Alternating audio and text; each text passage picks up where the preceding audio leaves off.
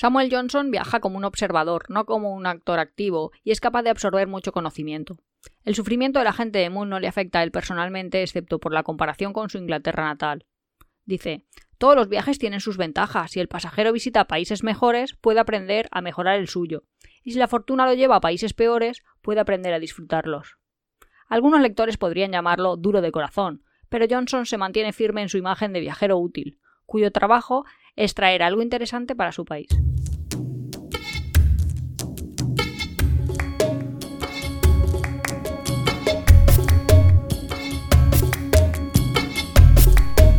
Bienvenidos a Tiempo de Viajes. Somos Iván y Nuria y este es el capítulo 31 de la segunda temporada. Hoy vamos a hablar de aprendizajes viajeros o aprendizajes de los viajes. Sí, cuando me dijiste, saca el tema, bueno, saca el tema no, Saca un tema. Tra- vamos a traer el tema de aprendizajes viajeros. Sí. ¿Tú Yo qué pensé, oh, pues en un dicho que he aprendido últimamente. Bueno, A ver, ¿cuál? pues en vez de a veces se gana, a veces se pierde, han hecho ahí como un versión 2.0 y es a veces se gana Yo otras y a veces se aprende. Sí, me Claro. parece súper bien la transformación en de... Si cuando hay una pérdida no la interiorizas como una pérdida, sino como una experiencia de aprendizaje, Claro. es bastante interesante. Y sí que está muy, muy a colación a lo que suele pasar en los viajes. Sí. Sobre todo si te los tomas bien.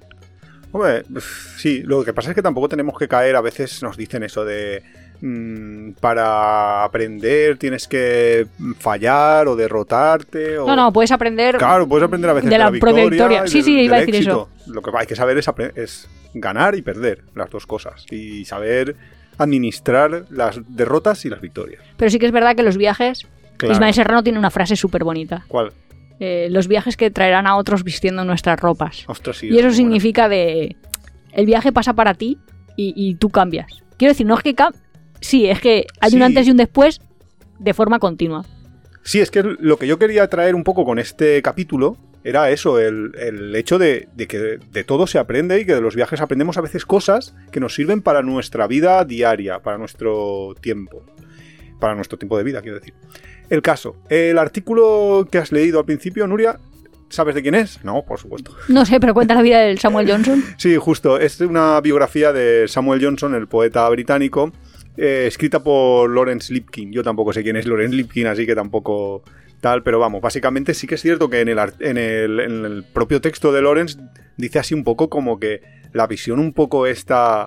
mm, no sé, que puede ser un poco egoísta por parte del... De Samuel. de Samuel, de ver el mundo como una cosa para traerse cosas hacia, hacia su tierra, o sea, para mejorar y no sé, sí que También hay que contextualizarlo. No, yo no lo veo egoísta para nada. no. O sea, sí que lo veo, a ver, ¿cómo diríamos? Británico-centrista. Quiero Claro. decir que es desde el punto de vista de somos un imperio, nosotros vamos por ahí y aprendemos. Sí que, que Si, básicamente, si fuera civilización lo vería como normal.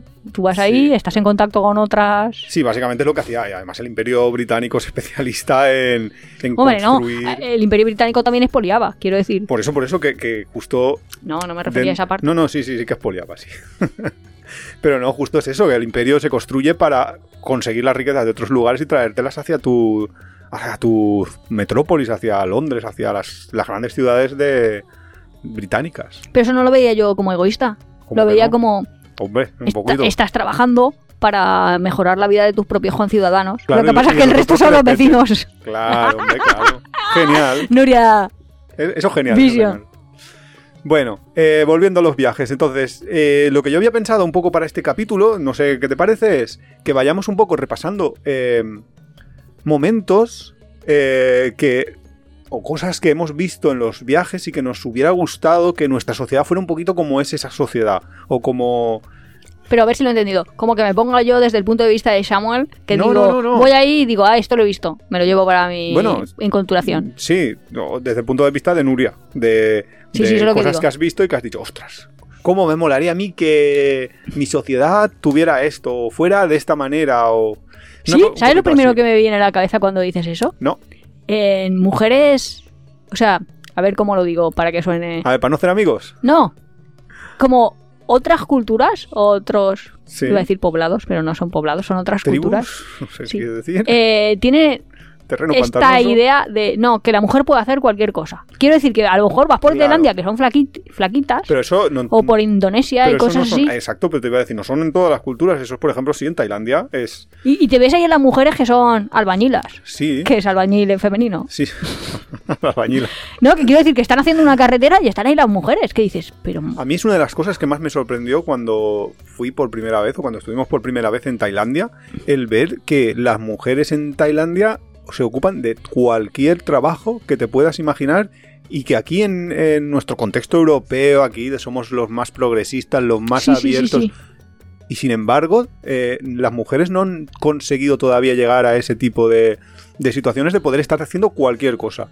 Y supongo yo que es porque también un poco la, la sociedad de Tailandia, dentro de que sí que es verdad que luego lo, lo hemos sabido, ¿no? De que dentro de, de los hogares sí que hay bastante machismo y que hay maltrato bastante y todo esto, pero dentro del ámbito laboral son exactamente iguales. Eso llama bastante la atención. Llama mucho porque a mí me sorprendió el primer día que, que Sí. subimos a un autobús y en es, yo te digo que en España en aquel momento no había una sola conductora de autobús urbano. Y En, es que hace tiempo, claro. Claro, hace bastante tiempo y yo no había visto eso nunca. Y de repente, en dos autobuses que nos subimos, dos conductoras. Que es una cosa sorprendente, así en plan de, joder, pero no somos Europa, no somos nosotros los abanderados del primer mundo de todo. Pues ese sería mi ejemplo más, más llamativo en cuanto a el, ¿cómo diríamos? La conquista de espacios públicos por parte de las mujeres. El, el tu shock más grande. No, eso para las mujeres. Yo es que me lo he hecho ahí como por partes. Ah, vale, vale, vale. Luego, vale, vale, vale. para los niños, lo que más me gustaría que nosotros pudiésemos adquirir, Adquirir. o tal es la independencia que tienen, la confianza en sí mismos y también el sistema de tribu y autoayuda de los niños japoneses que pueden tener 5 o 6 años y van solos a los coles. Sí, Y luego cuéntalo eso lo hemos pero- comentado, ¿no? Sí, sí, sí, en algunas en algún otro podcast, de un poco así, ¿no? Que, que sí, que, que niños de súper pequeños van a las escuelas y van uno detrás de otro como si fueran hormiguitas y el un poco más mayor le ayuda un poco al más menor. Eso quizás muchas décadas atrás también existía aquí, porque yo, yo soy de un pueblo y yo qué sé, y yo cuando era pequeño, sí que es verdad que ibas solo a, la, a las escuelas y ibas por la calle solo con muy poca edad y que iba el más mayor un poco llevándote. Pero se ha perdido completamente porque hoy en día los niños en Europa, al menos por esta parte, no salen a las calles, no, no juegan solos, etcétera, etcétera, si no están los padres mirándolos. No, pero creo que en España no era comparable. O sea, es que estos están perfectamente Bueno. organizados y hay unos que son como... Es que es como ser Boy Scouts, cada uno tiene un, como un papel y están ahí en las propias estaciones del metro y ves a niños ahí súper pequeñitos y como incluso Bueno, la tecnología les ha ayudado. También, también es cierto que, es que nos- lo nuestro no estaba tan organizado porque nosotros no somos organizados. Quiero Sí, eso. e- esa parte también la, la sí, comentaremos, también la ¿no? comentaremos, ¿no? De, del- Pero ya te digo, que yo pensar, ostras, que si tuviera un hijo en Japón, con 5 años ya hace todas sus cosas y es responsable de cosas. O, o incluso en China, o sea, los asiáticos Sí, también. En China, con en China te, te puede siete llevar una años un tienda. niño, justo iba a decir eso, con 7 años un niño lleva una tienda. Sí, pero también es cierto que sí, que, que sí, que pasa eso ahí en China y en Japón y que aquí eh, parece ser que estamos en un camino hacia atrás en ese sentido. O sea, que No, cada vez es más difícil. idiotizamos a los adolescentes, pues ya no hablar de los niños ya sería como... Pues no sé. más todavía. Pero sí, esa es una cosa que yo sí que ta- también me la traería, ¿eh? También para... Claro, en la medida de lo posible. Yo siempre pensaba que cuando tuviera un hijo, de, bueno, pues nada, no sé. Bueno, en la zona en la que nosotros vivimos y por dónde está, yo siempre pensaba, pues si tengo un hijo lo llevo al liceo francés, tal, porque así aprende pues tres lenguas, bla, bla, bla, bla. Bueno, historias, ¿no? Iván siempre dice, ¿qué, hombre? Nosotros le Ah. pagamos a un señor chino y que lo tenga todo el día en No, la tienda y cuando día. tiene 6 o 7 años ya sabe llevar la tienda. Mira, aprende. Mandarín. Chino mandarín, que es el, el idioma del futuro y el que más se están hablando ahora mismo en el mundo, porque quieras que no, pues chino mandarín es el idioma que más se habla. Luego, aprende a llevar una tienda, que eso le sirve luego para aprender a hacer negocios y tal. Bueno, las cuentas las va a llevar. ¡fua! Si además cuentan con los abacos esto, que es mía. bastante... Claro.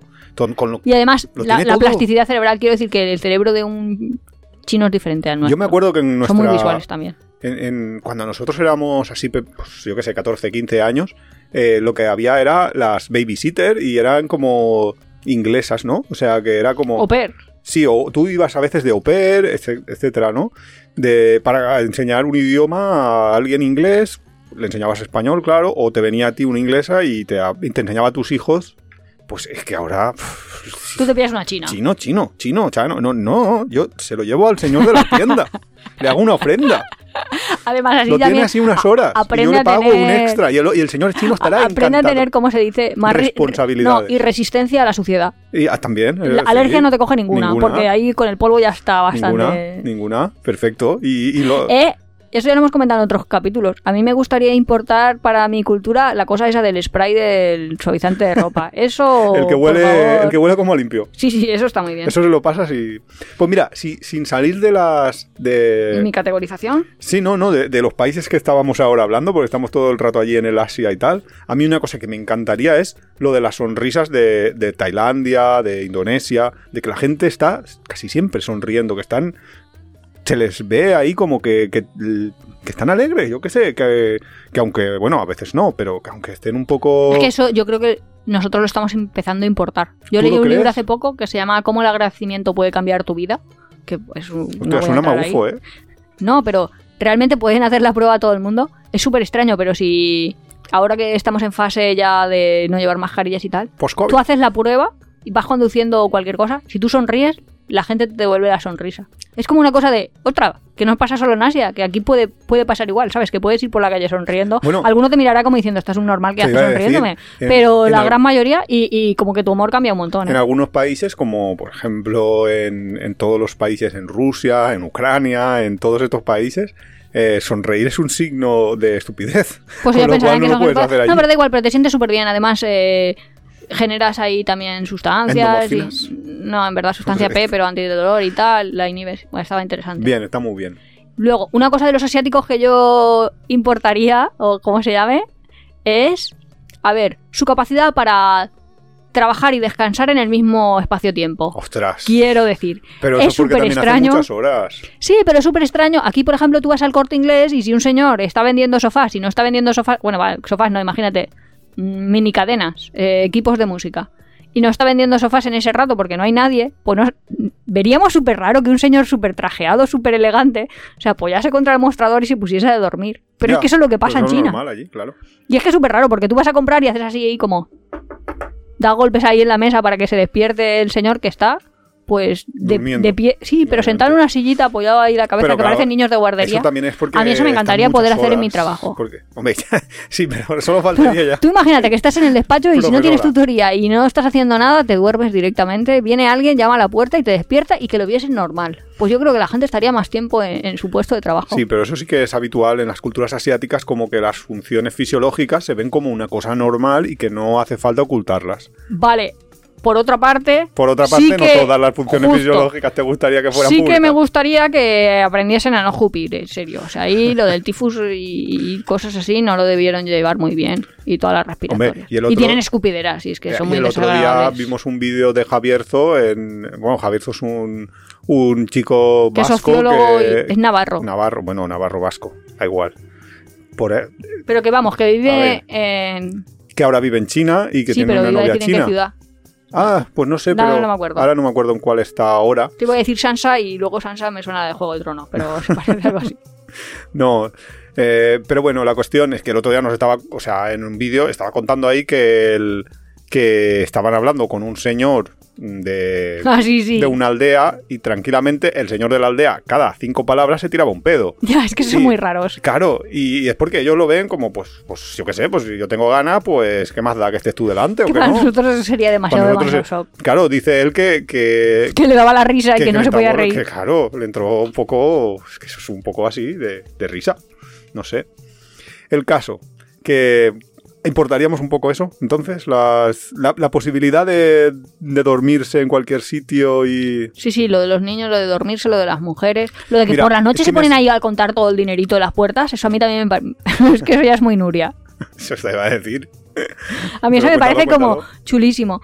Cada noche cuando van a cerrar el negocio se ponen ahí a contar, a escribir ahí cuánto ganan, cuánto... O sea, no sé, que me parece como su idea de querer que el negocio crezca y hacen partícipe ahí a todo el barrio, lo veo como súper Hombre, a chulo. todo el barrio no mm, Pero que lo hacen ahí a la vista Sí, de todo el hacen a la mundo. vista de todos, pero Aquí bueno. no hacemos eso. Claro, es que aquí es tabú el incluso preguntar cuánto, ¿Cuánto ganas ganas? de Sí, es como de mal. Sí, es como mal. Pero igual que cuando te va muy bien, igual que cuando te va mal. Sí, Ta- sí. mm, No sé por qué no hablamos de la economía en nuestras sociedades. Y de hecho hay un movimiento que mm, básicamente dice, en, claro, en, en general tú cuando estás trabajando en un, en un trabajo y tú eres un empleado y tienes otros empleados que más o menos eh, Están haciendo la misma labor que tú, tú deberías de cobrar más o menos lo mismo que el de, de al lado tuyo. Y hay como un tabú social ahí gigantesco de no decirse los salarios y que está... eh, Eso está jugando a favor del empresario en el fondo. Ya, yo creo que cuando el desarrollo industrial de la Inglaterra, donde se hacían las fábricas, se le prohibía a la gente comentar sus salarios, bueno, como no podías prohibirle a la gente comentar sus salarios, pues se le inculcó la idea de que era ma- de mala educación hablar de dinero. Pero en verdad era para convencer a otros que un salario podía ser aceptable, que si hubieran sabido que todos los otros que ya estaban trabajando en el mismo puesto ganaban más, no lo hubieran hecho. Entonces, eh, lo de la mala educación, Ya, como que lo, fue una forma manipulativa. Pues ahora hay un movimiento, que lo leí el otro día, eh, que dice, pues vamos a revelar nuestros Ya, salarios. es que yo creo que la gente, Y de hecho entre amigos, sería súper normal enseñarse tu declaración de Hacienda. Sí, bueno, o, o simplemente entre compañeros de trabajo decir, mira, pues yo hago lo mismo que tú y a mí me están pagando esto. Y que el otro diga, hostia, pues a mí me deberían de pagar más entonces. O, joder, sí que te están pagando bajo y, y tú puedes reivindicar tus derechos. Pues parece ser que hay una web y todo ahí de que tú pones la empresa Ah, y lo que, exactamente, y tu empresa, puesto y tal. Y, te, y te ah, dice lo sería que- bien interesante. Sí, lo, lo leí, lo estuve leyendo el otro día y me parecía interesante. Pues eso en España es un tabú y en otros países, pues una de las primeras preguntas, en China por ejemplo, una de las primeras preguntas que te van a hacer es ¿cuánto ganas? Y es tan normal. O, yo me acuerdo mu- muchas veces que, claro, a nosotros nos daba un poco de vergüenza en, en aquel momento, que tú ibas por ahí por China y te preguntaban ¿cuánto te ha costado esa cámara? Y es verdad, o sea, yo decía, joder, no le voy a decir la verdad de cuánto cuesta esta cámara porque es el salario de esta persona de dos meses. Y era un poco así como chocante. Mí pero ahora que estoy yo en fase de buscar piso y todo eso, sería súper positivo que todos los vecinos te dijeran en un mismo edificio cuándo se han comprado la casa y cuánto han pagado por ella. Así el, el mercado sabría realmente cómo estaba en esa zona, tal. Que es que aquí sí, no se sabe. Nadie te lo quiere decir. No, sí, o- pero bueno, a- eh, en la página de Idealista eh, puedes más o menos ir viendo cómo han Sí, evolucionado. pero justo, justo solo en esa finca, tú, llamas a una puerta y de pronto le dices, hola, per- perdone, persona, ¿cuánto le costó esta casa y en qué año la compró? Y te miran ahí como, ¿qué me estás contando? Pero el otro día, por ejemplo, fuimos a, a- a ver una, una casa y asaltamos directamente a una vecina porque se puso a hablar con nosotros y fue un poco simpática. Dijimos, ¿tú estás aquí de alquiler? Sí. ¿Cuánto pagas de alquiler? ¿Cuánto pagas de alquiler? Sí, sí, yo ahora voy para todo el mundo de ¿cuánto pagas tu alquiler? ¿Cuánto pagas de alquiler? Oye, que he visto que ahí hay la, burbujis- eh, la burbuja de alquiler que está loco, ¿eh? No, sí, ya. sí, ¿En Irlanda? En Irlanda, Están ahí al límite, límite. Decían que no encontrabas nada por debajo de... mil guinea. Sí, 1.500 al mes. 1500 do- euros. Euros, euros, que no tienen dólares. euros. Hostia puta. Que- No, no, ya libras sabía que no, pero no sabía si te daban el número en dólares, porque a veces las monedas internacionales te las dan como dólares. Bueno, Joder. y para que no sea todo de Asia, que siempre nos gusta mucho cuando viajamos, hemos aprendido también muchas cosas de otras localidades. Hombre, claro. A Por ver, ejemplo, pues estaba pensando, va, de los caribeños yo que he aprendido. Oh, la tranquilidad. Vale, La he pensado, no, Pero- eso, eso es como no. el más estereotipo, pero es el no más es lo que estereotipo, pero yo te iba a decir, eh, yo lo aprendí, o sea, no, no lo he aprendido, pero sí que me gustaría que nuestra cultura tuviera un poco más el saber disfrutar del tiempo, pero no como los caribeños, sino como los africanos.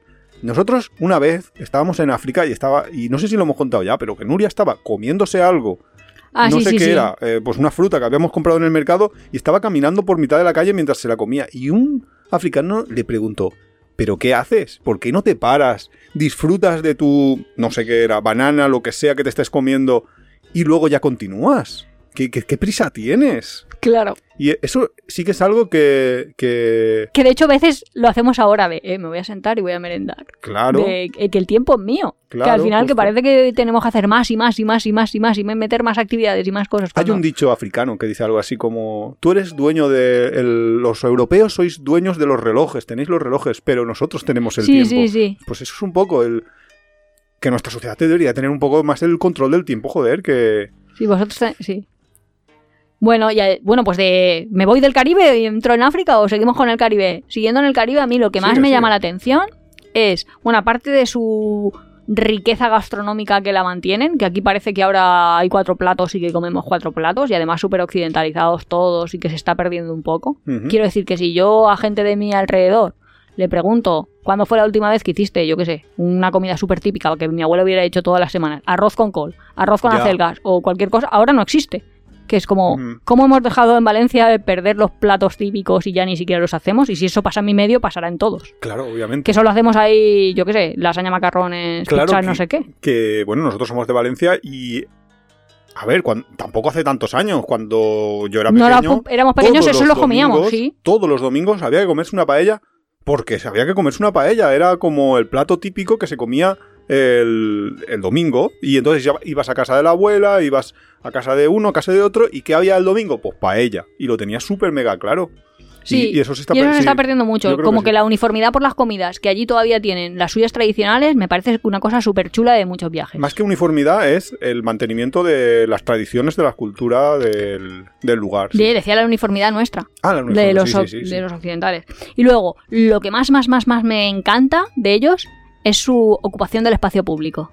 Ah, Quiero decir, ya, sí, como sí, los cubanos están en un parque, pues están en un parque. Tienen Y- que celebrar una... Es que aquí la gente te dice, no, no me caso y no hago una ceremonia porque es muy caro. Y el cubano te diría, pero No, que es muy caro si te vas pues, al parque. Abres, Si vas ahí tu, tu sacas familia... un poco de comida por aquí, un poco de... Claro, no, allá, no, no tienes un corral ahí, pero si tu casa tiene jardín, hijo, tú puedes hacer lo que quieras. Pues es un poco eso, de lo público, los parques, las piscinas públicas, Eso sí incluso que- las playas. Eso sí que hubo un momento que yo pensaba que, que aquí iba a reventar en ese sentido, porque sí que es cierto que, claro, vino eh, cuando vinieron muchos inmigrantes de Sudamérica.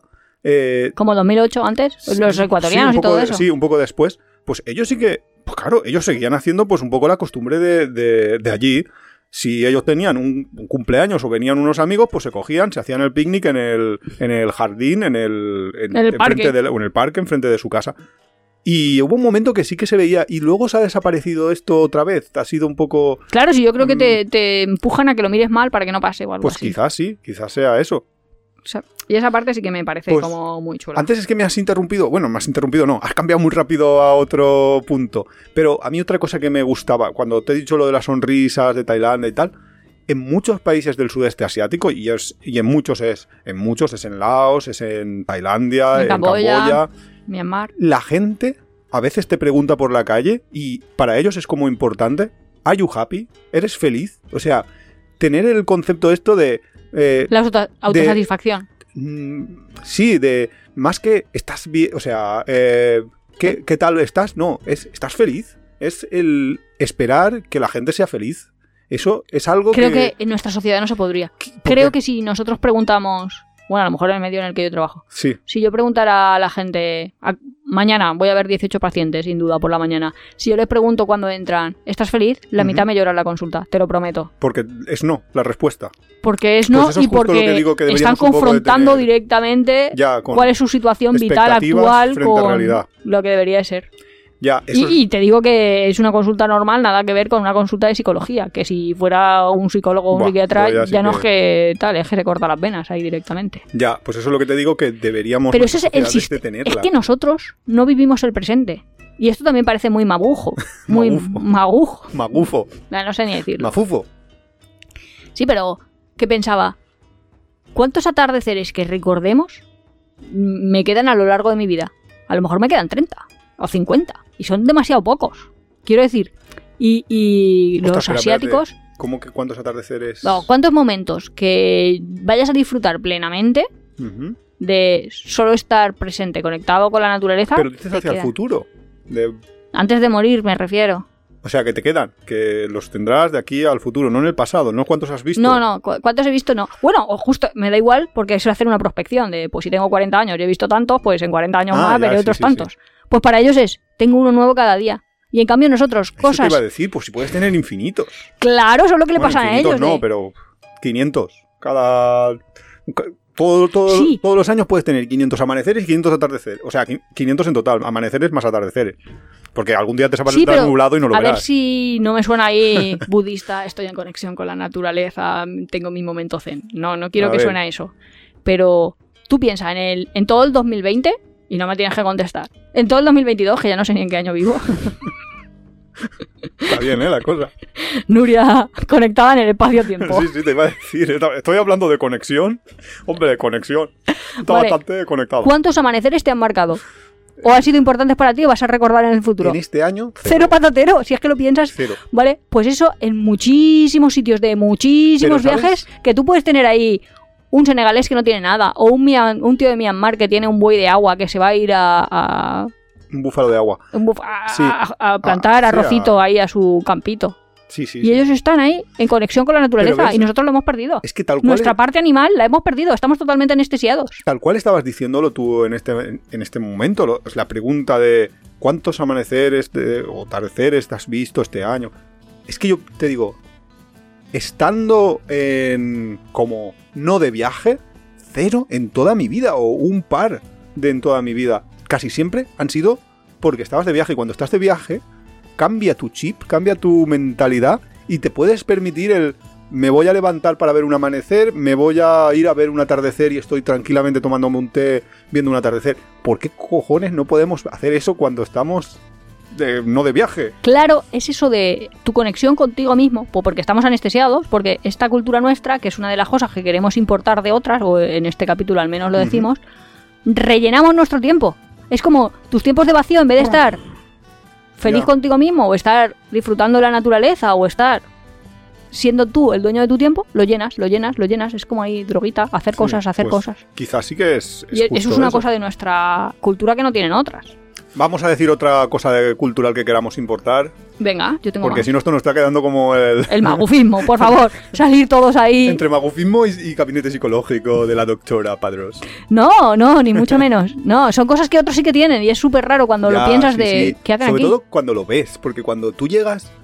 Es que a mí la primera vez que me preguntaron, eh, Eh, ¿está ¿Are you feliz? happy? En mitad de la calle, una persona que no conozco de nada, de, que no he tenido ninguna interacción con él, que simplemente iba sonriendo él por la calle, yo le he mirado así un poco, porque claro, yo vengo de una cultura en la que si alguien te sonríe por la calle, tú dices, este está bien. Eh, yo lo he mirado así un poco raro y me pregunta, ¿Are you happy? Y yo digo, hostia puta, es que no, no sé ni qué contestarte, es que me has dejado completamente descolocado. Entonces, claro, es un poco... Pero sí, sí, sí, continuemos. Bueno, Sí. ah, va, Ah, tú, vale, tú, vale. va. Lánzate, lánzate, tengo dos. Vale. Pues a ver, no, vamos a continuar un poco con el rollo este de... Pero bueno, eh, la cultura de la muerte que tenemos aquí, yo la sustituiría completamente por la de los Tanatoraya. Sí. Por ejemplo, que ya hablamos en el capítulo de Indonesia o, o en uno de estos eh, sobre, sobre esta cultura que ve la muerte no como algo triste, sino montan una fiesta para despedir al difunto y se esperan un año si hace falta, el tiempo que haga falta para, para poder reunir suficiente dinero, suficientes animales para sacrificar el día de su muerte, porque quieren como celebrar el que haya vivido.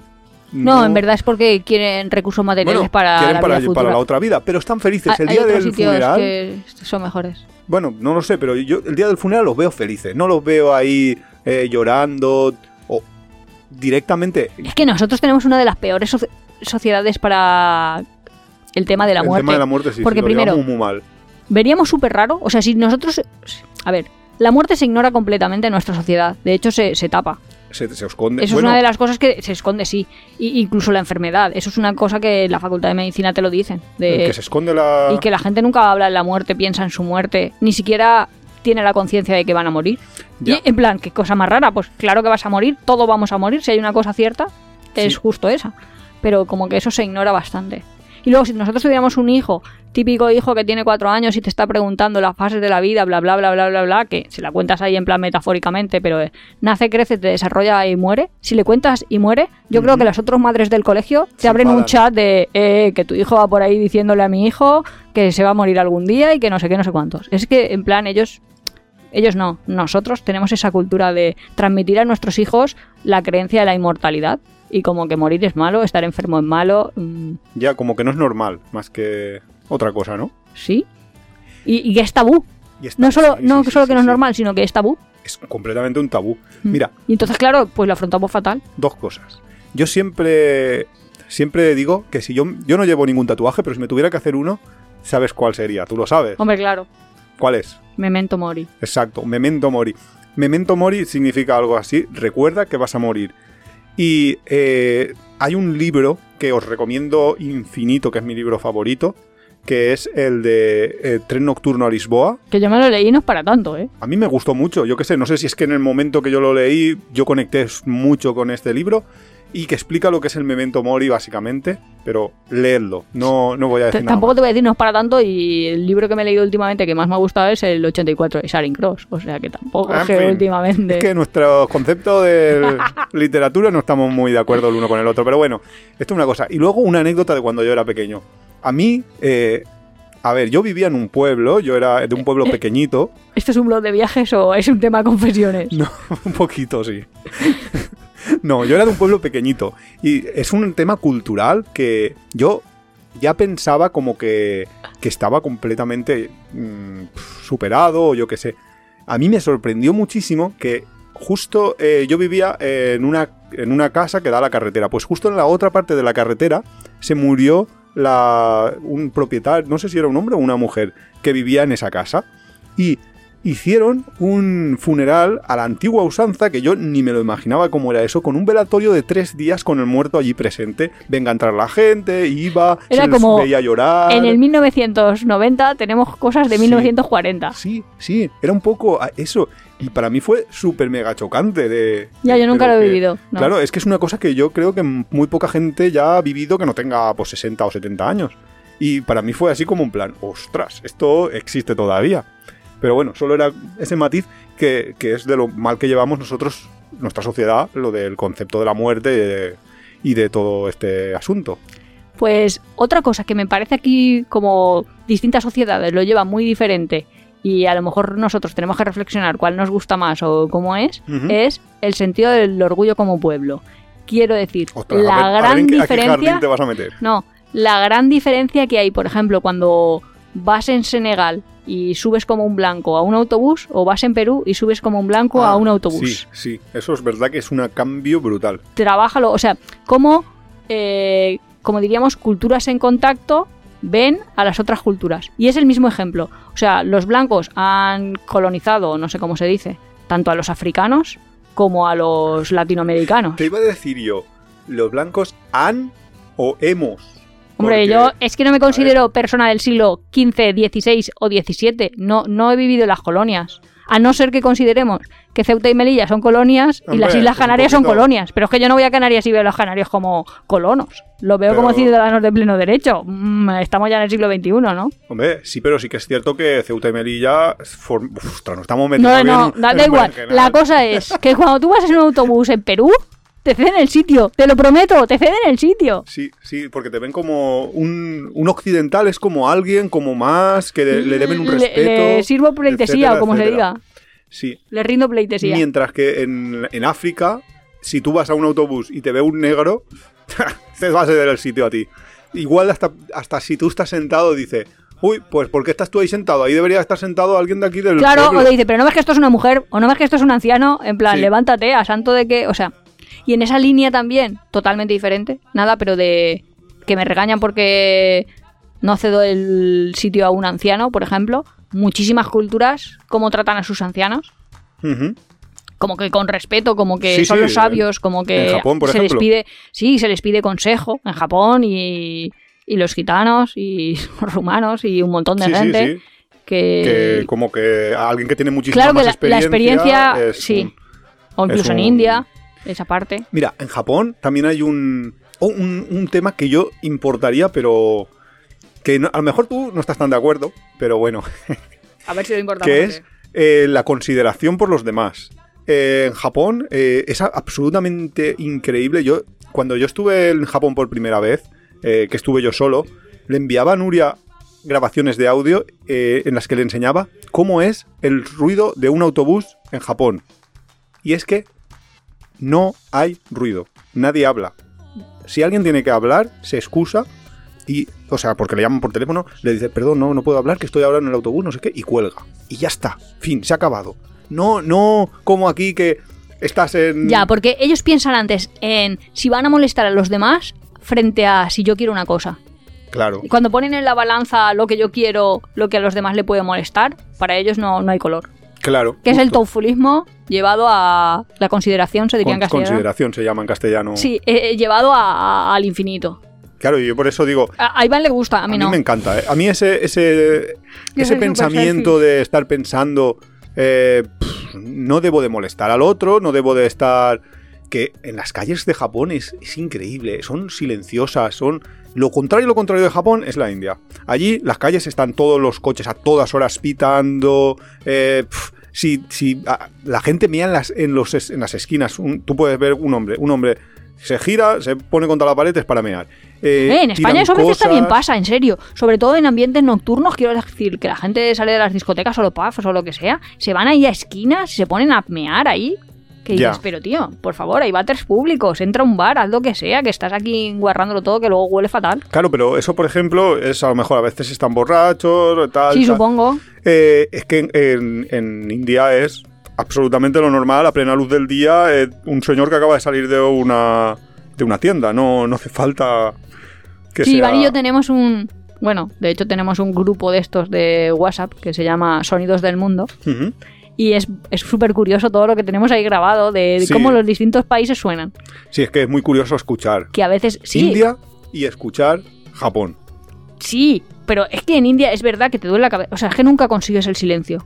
Es como todo el rato ruido, es que todo, el rato ruido. Sí, es que y luego se te olvida, porque a mí se me había olvidado. No, pero Eh, en, cuanto a- en cuanto aterrizas lo vuelves a recordar. Claro, sí, en cuanto aterrizas lo vuelves a recordar, pero por la vía rápida. Lo que pasa es que sí que es cierto que tu cerebro muchas veces borra determinadas mm, cosas de negativas hecho, de los a lugares. veces lo que también me pasa con los viajes es, realmente las películas lo muestran, pero no sé por qué las películas... Tú ves una película, pero esos detalles no los captas, aunque están perfectamente ahí visibles. Ya. No sé por qué, porque tu cerebro homogeneiza Lo todo borra. a... No, lo Lo- hace todo homogéneo como a tu propia cultura. Mira, justo eh, lo que han- hemos dicho antes de las sonrisas y todo esto, es que hay un artículo que ha salido que era una apreciación que a mí me pasaba y, y lo comentábamos tú y yo, de... ¿No ves a la gente más guapa con mascarilla de lo que luego es si se quita la mascarilla? Sí, lo que Gente que no conoces. Yo, por ejemplo, he tenido alumnos y los tres últimos cursos, pues con todo lo de la pandemia, los he visto con mascarilla. Y yo me he imaginado, no sé por qué, Las caras. cómo eran sus caras, porque es la misma gente a la que veo diariamente. Y luego tiene una cara diferente. Yo le decía a Iván, que son diferentes a como yo me he imaginado. Y siempre más guapos. Yo me lo imagino más guapo, y ahora pero la- porque No, no, y ahora la ciencia ha dicho ya que sí, que, Sí. que- que la gente se imagina más guapa a la gente con mascarilla que Pero es porque el cerebro, cuando falta un trozo, siempre lo sustituye. los sustituye y, y- Y lo sustituimos con nuestro propio patrón. y de hecho en el estudio este que, que han hecho es muy curioso porque no solo se han preguntado, eh, bueno, han cogido un grupo ahí de 40 personas y le han hecho que, que vean Que a, determinada car- a determinadas personas y que les pongan una puntuación del 1 al 10 de, de cómo guapos son. Y no solo es que las mascarillas, o sea, gente con mascarilla, han probado gente con mascarilla, gente sin mascarilla y gente que estaba tapada con un libro la cara, para ver si tapándole con, con un libro, eh, tú también, o sea. y no, y resulta que con mascarilla aumenta el, agua- el nivel de guapura respecto a tapado con un libro. No, pero tapado con un libro era porque decían que se generaban sombras o lo que sea, no lo sé. Yo Eso siempre, siempre hubiera ser. tenido a mis alumnos tapados con un libro ahí en la clase, que ya hubiera sido raro porque tener un alumno continuamente aguantándose un libro que les tape la nariz y la boca, pero bueno, creo que también me los hubiera imaginado más guapos. Pues no lo sé. Y es pero porque el cerebro llena huecos y entonces llegan a huecos con tus patrones. Y como tus patrones de belleza son perfectamente patrones, adquiridos. claro, son los patrones. No, pero que son adquiridos, que yo me creía que era innato. No, no, que va a ser innato. Esto todo. Y además es adquirido y en, en culturación, que eso es como súper interesante. Lo siguiente que yo te diría es que me encanta, me encantaría que, España aunque lo tenemos bastante, en- por lo menos en, en- en España es bastante, la apertura de mente de los alemanes. Un la alemán, apertura de mente, yo Sí. más eh, solo necesito dar una orden una vez. Eso me encantaría. Ahora lo explico mejor. Cuéntalo de la apertura. de La mente. apertura de mente es en todos los sentidos. O sea, por ejemplo, o sea, eh, un alemán, pues eh, está trabajando, tiene su trabajo, bla, bla, bla, y resulta que antes era, pues yo qué sé, estaba ahí de tornero y ahora le dicen que tiene que cambiar un poco porque las condiciones de laborales y no se, no está pensando, ostras, y ahora voy a tener que pasar a aprender esto, ahora tengo, no, lo ves como, pues bien, vale, ahora voy a aprender una nueva cosa, lo hago, mm, si mis condiciones no cambian ah, su para flexibilidad mal. al cambio. Sí, eso por una parte, pero Al cambio impuesto. impuesto. Vale. Exacto. Bueno, impuesto o, o no puesto, O o, no impuesto. Pero, por ejemplo, también eh, apertura de mente en, en cuanto a el tema de nosotros somos nudistas y... en- Naturistas. Naturistas. Bueno, da igual. Y en, Al- en Alemania es una cosa absolutamente natural. Pues tú pues estás desnudo, pues estás desnudo. No es, no es un esto. Aquí, ahora que en Cádiz el, el alcalde ha decretado, ha quitado una norma que prohibía el estar desnudo en la playa, porque hay que recordar que en España, por defecto, tú puedes estar desnudo en cualquier sitio, excepto que haya una norma que lo prohíba. Y entonces había una ordenanza municipal, la ha quitado y hay gente que se ha echado las manos a la cabeza de ahora va, a haber gente en la playa, esta familiar, eh, desnuda. Diciendo, bueno, señora, perdone, pero que su hijo le da exactamente igual, es usted la que tiene el prejuicio en la cabeza. Eso en mi familia pasa un poco, porque no sé por qué. eh, si dices que vas a una playa naturista, bla, bla, bla, bla, es- te miran ahí raro de, "Ah, vas a ir a una playa naturista y va gente muy tirada, muy hippie, muy tal, se lo imaginan Formentera. Pero luego, cuando a lo mejor se lo imaginan como esquiazos, quiero decir, Más islas griegas donde en verdad van los ricos alemanes, eh, que son abuelos alemanes, que están ahí, que son naturistas, eso les parece bien. O sea, que estés una cuestión desnudo, de clase, que no estés de- desnudo en una playa con todos los jubilados alemanes ricos, pues muy bien, oye, porque está desnudo porque son europeos, son Los muy avanzados. mal. Y lo, sí, eso te iba a decir. Holandeses, alemanes, ricos, jubilados, muy bien. Mm, personas pseudo hippies, ha- hacedoras de trenzas o de piercings, mal. Mal. Eh, Esto es una cuestión de clase, no de... Y luego lo que yo te decía es que a mí de Alemania lo que sí que importaría Sí, lo del... es lo que yo digo de una, orde- una vez, una orden, una acción. Que si yo le digo a Iván, por ejemplo, Ya, ya, se va, ya va a meterse conmigo. Espera, espera. Eh, a la tarde tiras la basura. Si quiere que me diga, pues no. Y ya está, ahí se acaba. Pero si me dice sí, pues yo que interpreto que, esa, que ya hay un compromiso de realizar una acción. Pues con un alemán pues, pasaría lo mismo. Si se llega a un deal, quiero decir, llegas a un acuerdo y el resultado del acuerdo es acuerdo, pues ya está, no hace falta que lo digas 72 veces, ni se le olvida ni se le nada. Entonces lo que tenemos que importar de los alemanes es la memoria. Pues Porque no sé lo- si la memoria, pero es que en serio tienes que decir la misma cosa 72 veces. Que dices, pero si esto, esto ya no lo hemos hablado, ya estaba claro, ya hemos llegado hasta ahí. Madre mía, los dramas familiares. Dramas familiares, no. Bueno, que lo hemos dicho así con tirar la basura, pero puede ser con. No sé, después de trabajar nos vamos a no sé dónde. Que también puede ser Cualquier en plan cosa. fiesta. Pero es cosa. ahí de. Che, si eso ya lo hemos hablado, pues ya está. Pues los alemanes sí que lo hacen. Es que sí que es cierto que las culturas latinas o mediterráneas en general somos más desenfadados. Una de las cosas que también... Pero si yo veo muy bien ser flexible, pero no saltarte acuerdos. No, no, pero me refiero, bueno, ya, pero es que es así. Pero una de las cosas que también sería interesante que trajéramos de otras culturas es, por ejemplo, el tema de la puntualidad.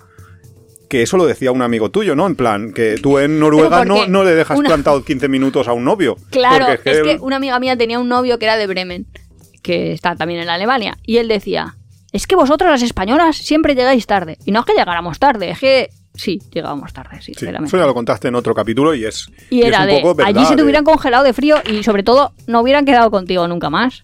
Sí, pero que es que eso es, es así, pero sí que es cierto que en nuestras culturas pues estamos más acostumbrados a la informalidad. De, de hemos quedado a las 6, pero a las 6 Sí, es más mí, o menos. ¿sabes lo que me revienta? Que a lo mejor alguien diga, pues el sábado vamos a hacer una barbacoa a tu casa, no Ya. sé qué, no sé cuántos, quedas con tres parejas y luego 20 minutos antes o dos Se horas antes dos. te dicen, no, no podemos. Y tú, perdona, yo he ido a una carnicería, yo tengo aquí una serie de cosas, quiero decir, he hecho aquí una infraestructura para que pase una acción y no me lo puedes anular 25 minutos Claro. antes. Y eso solo te lo hacen los españoles. O sea, nadie más... No, y los italianos y, y muchos latinos. bueno, sí, es verdad. Sí, sí, Eh, sí. Es, es un poco Es- la es cultura esta banda, de. Mediterráneo y- y, lo que luego nosotros importamos a Esa parte no- no la- Que tenemos oyentes sudamericanos y seguro que nos confirman. Pero, por esto. ejemplo, en nivel sudamericano yo también importaría, y también es de viajes, todos los quinchos de estos, hacer barbacoas todos los domingos por parte de los argentino, argentinos. Sí, sí, sí. O sea, cómo disfrutan de la comida, de la compañía y de la carne. Claro, eso es, Eso es una parte como Sí, eso es- súper Es, una parte muy social de, de- de la sociedad argentina que sí que sería interesante. Y luego yo leído una vez eso de si quieres que tu ami que tu vecino te haga un favor, no, a ver, no, A ver, es si quieres que tu vecino eh, te haga un favor, has de hacerle, has de pedirle un favor. sí, es O- una cosa no- súper no extraña me acuerdo muy bien cómo también. estaba esta Sí, cosa, sí, es pero así, es así. eh, como que si él ve que le tienes confianza, pues luego te dará un voto de confianza o así. Y en España esa parte no se tiene tanto. Sí, la cosa es que si tú le quieres pedir a alguien que, a ver, que no lo tienes todavía, o sea, que, que es amigo tuyo, que lo conoces y tal, pero que no tienes ahí una mega confianza con él, si tú quieres pedirle, por ejemplo, un favor muy grande, una mudanza, que es como el paradigma de los favores grandes, A todos los que nos estás viendo. Claro. Le tienes que pedir, antes de pedirle la- eh, que te ayude a, a hacer la mudanza, le tienes que pedir un favor más pequeño, como por favor, eh, ¿me podrías cuidar al gato media hora que tengo que salir y el gato está enfermo, lo que sea, ¿me lo cuidas? Entonces, como es una, es una chorradita, pero como Le que... pides sal, es mejor. Bueno, también, eh, pues como que tienes ya ahí como un poco de, de aferencia y le has ganado puntos para poder luego pedirle la, la mudanza. Y es súper raro porque a, lo mejor deberíamos de pensar es al revés. Es yo le hago un favor y entonces él será más abierto a la mudanza. Pues no, es, es científicamente, lo estudiaron unos científicos y es así. Más cosas que importaríamos. Yo es que estoy aquí de norte a sur ahí en plan. continente a continente. Sí, yo me yo, más random. pues es que a ver, de los estadounidenses no importaría casi nada, creo. No. De hecho, estamos importando un montón de cosas Yo, que no me gustan, como el bullying de los colegios y cosas así, que digo, yo prohibía Disney Channel, no yo, offense. te, te pero- exportaría, o sea, te llevaría un poquito de lo Sí, que te has traído. tanto eso, Y los burgers y mierdas de esas de comida. Luego, de, lo, de la parte de América Central, sí que lo hemos contado. También su sentido de ayudar a los vecinos, de siempre las casas con puertas abiertas, ese tipo de cosas también me gusta bastante. ¿Qué más? ¿De los brasileños qué? La samba. Iba a decir, la mega utilización del protector solar. Hostia. Mía. Estábamos en la playa de Copacabana, en Río, y había, que había las- una señora que yo... no- Varias, ¿eh? Sí, pero había una en especial que es que, en serio, yo no sé cuántos litros llevaba de protector solar Parecía con lo caro Casper, que, te que- lo prometo. que- y era caro, que costaba ¿eh? eso. Sí, claro, es que eso, era- eso es uno de los líquidos más caros del mundo. Y en serio, la señora llevaba una capa que Era podías- Casper. Tú sabes, es que ahora no sé si sale el anuncio ese de la prueba del algodón que, ¿Algo que sí, que cogía un como un mayordomo para, para saber si está limpia una cosa y le pasa un algodón al esto. Ahí deberíamos de pasar estas eh, cosas que utilizan los los eh, los albañiles para cargar la- el cemento, pues le podías coger así con una pala de esas y cogerías un vamos un bote entero de, de cacharro de ese. La mujer tenía encima de ella tres litros sin exagerar. Pero es que todo el mundo se miraba. y todo el mundo, hombre, nosotros tenemos foto de eso. Es que se reía la gente. Nosotros tenemos foto de eso, que la pondré, va, le pondré a, a la gente la foto para que vea las- la exageración de algunas brasileñas, que de- después dices, ¿qué más te da? ¿Tú ¿Para qué vas a la playa? Si, si te vas a poner ese kilo de, de protector. Es que eso ya te protegía de por sí, o sea, aunque no hubiera sido protector solar, aunque hubiera sido eh, pasta de dientes, ya te protegía porque había capa. Luego, a ver, toda Sudamérica creo que ya lo tenemos medio claro. Los argentinos, pues eso. Su espíritu viajero y su buscavidas. ¿Cómo explicarías buscavidas? Busca vidas es eso, es busca vidas. No, es que yo No creo sé. que los europeos o los españoles somos muy rumiantes de ideas. No sé si yo o mucha gente, pero mucha gente que conozco, ¿sabes? Pero es que los argentinos, ya os lo contamos el otro día, que la gente decía, no, yo cuando conseguí ahorrar mil dólares, pues ya me fui a, a viajar indefinidamente y ya pues hago pulseras y ya pues algo pasará, si ya tenía ese colchón. Sí, Pero es los españoles estamos ahí como mucho más tiempo planificando que haciendo. ¿no? No, y que tenemos más miedos. A pesar de que tenemos un colchón de seguridad infinitamente mayor. Porque está claro que un- una persona que sale a- al mundo con 2.000 dólares y empieza a dar un via- hacer una vuelta al mundo o un gran viaje, Y ocho años después sigue. sí, pero que su- todo su colchón eran 2.000 dólares inicialmente y que si vuelves como mucho, tus padres te van a dar un alojamiento y ya veremos si encuentras un trabajo y bla, bla, bla. Eh, y sin embargo nosotros quizás que tenemos en, en nuestras sociedades, digo, que tenemos una capacidad muchísimo mayor económica, que podrías estar hablando ya no de 2.000 dólares, sino de 10.000, de 15, de 20.000. Ya que la gente vende su coche y ya está. Claro, solo con vender un coche ya puedes empezar una vuelta al mundo con un buen colchón de seguridad. Pues no lo haces porque, ostras, ¿qué pasará? que ¿Y si tal? ¿Y que si cual? No sé si es bueno o malo, pero No, yo, yo con todos los argentinos, claro, con todos los argentinos con los que he hablado, ellos están tan convencidos de que van a tener Éxito. cracks, no, cracks económicos tan bestiales que van a tener que estar partiendo de cero tantas veces a lo largo de su vida que no tienen miedo a partir de cero. No sé cómo decirlo, ¿sabes? Sí, como que... como, como que se le ha quitado ellos el tienen los de- corralitos esos tantas veces y todo tan de y la plan, inflación va tan pues, arriba y tan abajo. pues y... que nos quedaremos sin trabajo, pues ya vendrá otra cosa. y Pues sin embargo tal. nosotros somos los que estamos ahora a las puertas de la guerra mundial. Pero bueno, eso ya... Ya, pero historia. que en ese sentido sí que son muy diferentes. Claro, pero también el concepto de buscavidas es la capacidad de una persona para salir adelante, sean las circunstancias que sean. Esa, Y amoldarse es a todo. algo- Es que es eso, que igual se van ahí, Ya, viajan y se preparan comida, picnic, no sé qué, no sé cuántos. O sea, se amoldan a todo lo que tienen. es algo envidiable, sin duda. Sí. Y- Luego, a ver, del norte de Europa, Del norte de Europa, pues ya hemos dicho, ¿no? Lo de los alemanes y todo esto. Y... a lo mejor el, el concepto saunas no lo hemos dicho, Hombre, en otros claro, capítulos eso, sí, eh, pero esa pues, parte sí que la tenemos. Dos capítulos, dos capítulos que nos emocionamos. Eh, ¿Qué más? Del centro de Europa. Es que yo a Pues los suizos y todo eso no les envidio nada. No offense. Hombre, el salario yo se lo envidio, ¿eh? Porque ya eso, eso sí que es un detalle que está bien. Ya, Aunque mejor después todo te, sale mucho más caro, claro. eh, cualquier cosa que compres. ¿Qué más? A Pues- los italianos que les envidias. A, a los italianos, madre mía. Hombre, a los italianos y los, y los argentinos tienen una cosa que es la labia. Es la capacidad esa de, de estar comiéndote la cabeza eh, y te venden cualquier cosa y...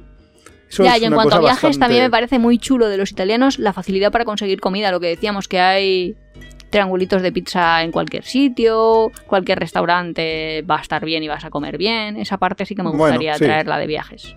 Te la traes. Me la traigo. Bueno, eso más o menos lo hay, ¿no? Pizzerías italianas hay por todas partes. Pero buena, bonita, barata. Es que tiene Ah, que bueno, tener ya, eso de la facilidad de. Claro, claro, claro, claro. Pues ¿Qué no, ya no te diría ya nada más de... Y en África más o menos también hemos, hemos hablado. Ostras, pero en África, por ejemplo, desquitaría A ver, lo difícil que es conseguir todo. Ya, pero bueno... Pero es que, claro, pero es eso que es ese su un de problema ser. de... No, es una manera de ser, no. Es, es que es el problema que tienen, que los pobres no tienen recursos, no tienen cosas. Y luego otra cosa que ya no, no son cosas ya que haya aprendido en los viajes, eh, o sea, que me traería, sino cosas que he aprendido en los viajes, mejor dicho, es que también un poco, por entrar en esto un poco, es...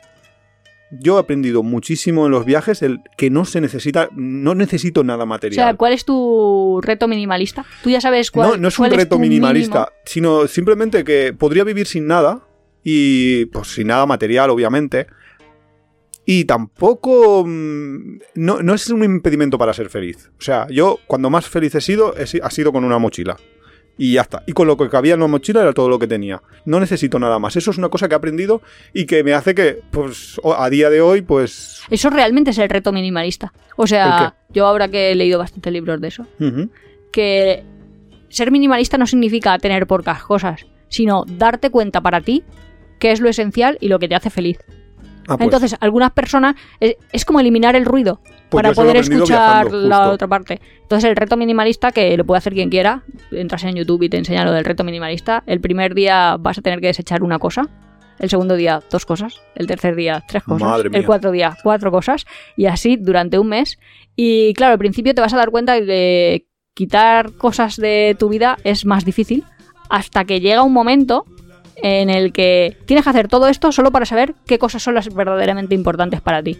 Iván lo hizo sin saber, ya, pero yo porque- lo lo bruto. claro, porque directamente se fue de viaje y, y estaba durante mucho tiempo y si le hacía falta algo era al- algo que tenía que, Que volver a comprar o conseguir. Y al contrario, Y al contrario, porque llevar una mochila y llevarla al hombro todo el día te hace que si hay algo que realmente no, no te vale, lo tires, lo digas, Claro. esto me está, me está el lastrando. reto te lo hacen para, porque te, para que te obliguen, pero el hecho de llevar un peso te obliga de otra manera. Claro, pero sí, exacto. sí que es muy importante darte Es que yo creo que es uno de los mejores aprendizajes que hay.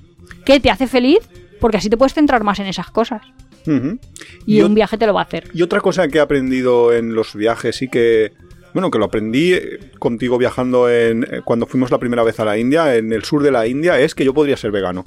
Yo antes pensaba, Ah, es imposible que yo esté todo el día comiendo solo vegetales. A mí yo necesito carne y tal. Y cuando estuvimos en la India, que hay muchísimos restaurantes que ellos llaman pure veg, que son los que no entra nada de, de carne en todo el restaurante y tal, y muchos y muchas ciudades, eso era lo más limpio que encontrabas de restaurantes y demás. Entonces muchas veces fuimos ahí y había una variedad increíble de comidas que yo ni me podía imaginar que se estuvieran elaborando solo con vegetales. Buah, yo aprendí un montón de cosas en los viajes. En la línea de lo que tú dices de la comida, yo he aprendido que un plátano sabe a plátano en todo el mundo. Quiero decir, y esto parece una gilipollez, pero cuando no te gusta una comida, las frutas saben igual en todos los sitios, y eso ya es algo. Una cosa que yo creo que lo que más he aprendido yo en los viajes es que el control a veces lo tienes tú, pero a veces no lo tienes tú. quiero decir que las circunstancias son las circunstancias. Entonces, a lo mejor para mi cerebro, que es bastante rígido, haber aprendido a aceptar y adaptarme, eso es como lo que más me han enseñado los viajes. Que, que bueno, pues que a veces las cosas salen como quieres y a veces no salen como quieres. Y a veces que no salga como quieres, te abre otra puerta, que va a quedar así también muy... Hoy nos está quedando magufo, pero que si se cierra una puerta se abre una ventana. Que quiero decir que Oye, teníamos Probarte. que reconciliarnos con los magufos que les hemos hecho verdad, verdad. No, pero un viaje es la mayor exposición a salir de tu zona de confort, porque estás continuamente teniendo experiencias nuevas, probando cosas nuevas y luego lo que a mí más me encanta, pero porque a mí me porque soy curiosa y me encanta es intentar ver el mundo desde los ojos de otro. O sea, cuando un indio me está molestando y se sienta a mi lado a leer el libro que comentábamos el otro día, luego hace que en ese momento me molesta, os lo digo, porque, Hombre. porque en ese momento lo está viendo Nuria con las gafas de Nuria, con el sombrero de Nuria. Pero luego hace que yo me plantee durante un tiempo de, pero esto qué... O sea, la, propia tiene? empatización de, ¿esto para esta persona qué significará? ¿Qué Hmm. le verá de bueno? ¿Qué... Si, si un japonés que estábamos diciendo antes deja a su hijo de 5 años ir solo al colegio y coger el metro y no sé qué, ¿eso para él qué significa? ¿Qué ventajas le puede ver? O ser tan organizado, ¿qué ventajas le da? Entonces eso yo creo que es el mayor aprendizaje que me Pues- han dado a mí los viajes. Tener la oportunidad y luego ya lo que ya comentamos, pero eso es otro capítulo, de vivir en el tiempo, o sea, vivir en un tiempo diferente. Ya, sí, sí, es el capítulo de viajes en el tiempo. Bueno, pues eh, aunque del tema este de lo de salir de la zona de confort casi que sería un capítulo entero. Es verdad, un día hacemos uno, que, que Eh, podemos mejorarlo mucho. Vale, dejando eso de, de, de de, lado, eh, una cosa que sí que viene a colación de lo que tú has dicho es que yo he aprendido en los viajes que para hacer cosas se aprende haciendo. Ah, sí, sí, sí, sí. que sí, hay sí. que un poco lo- que la teoría, la la teoría, es sí. necesaria, pero la teoría no es suficiente. Y haciendo cosas, incluso sin la teoría, puedes llegar a, a aprenderlas y a, y a poder hacerlas. Pero solo con la teoría, ni de coña. Y hay que es una además- cosa que yo he aprendido en los viajes. Además de la imitación, hace falta la experimentación. Claro, exacto. Y, y sí que es una lección importante para la vida y para mejorar en tu, pues, en tu día a día. Sí, eso también. Y el ya es un aprendizaje. Y claro que es. Sí, yo, sí. yo te digo, el mayor aprendizaje es darte cuenta que vienen otros vistiendo nuestras ropas. Una muy buena frase de Ismael Serrano. Ahora que quedan tan lejos las playas de Corfú, las estaciones de trenes de Praga, Hamburgo o Estambul, los viajes que trajeron a otros vistiendo nuestros cuerpos, la luz de una cafetería, los amores conversos. Eh, pues nada, eh, yo creo que hemos contado bastantes cosas de que hemos aprendido en los viajes y que nos gustaría importar a nuestra cultura y, y ya está. Y la semana que viene, pues más cosas porque ya no nos da tiempo a nada más. Hasta la próxima. Hasta la semana que viene.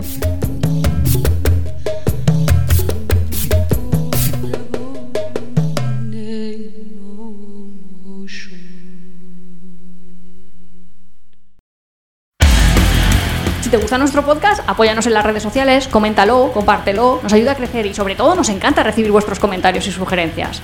No olvides suscribirte en las principales plataformas de podcast para recibir cada semana tu capítulo de tiempo de viajes. Estamos en Google Podcast, Evox, Spotify, Radio Viajera. Nos encontramos en apeadero.es y en Twitter e Instagram como Apeadero Viajero, todo junto, Apeadero Viajero. También estamos en Facebook.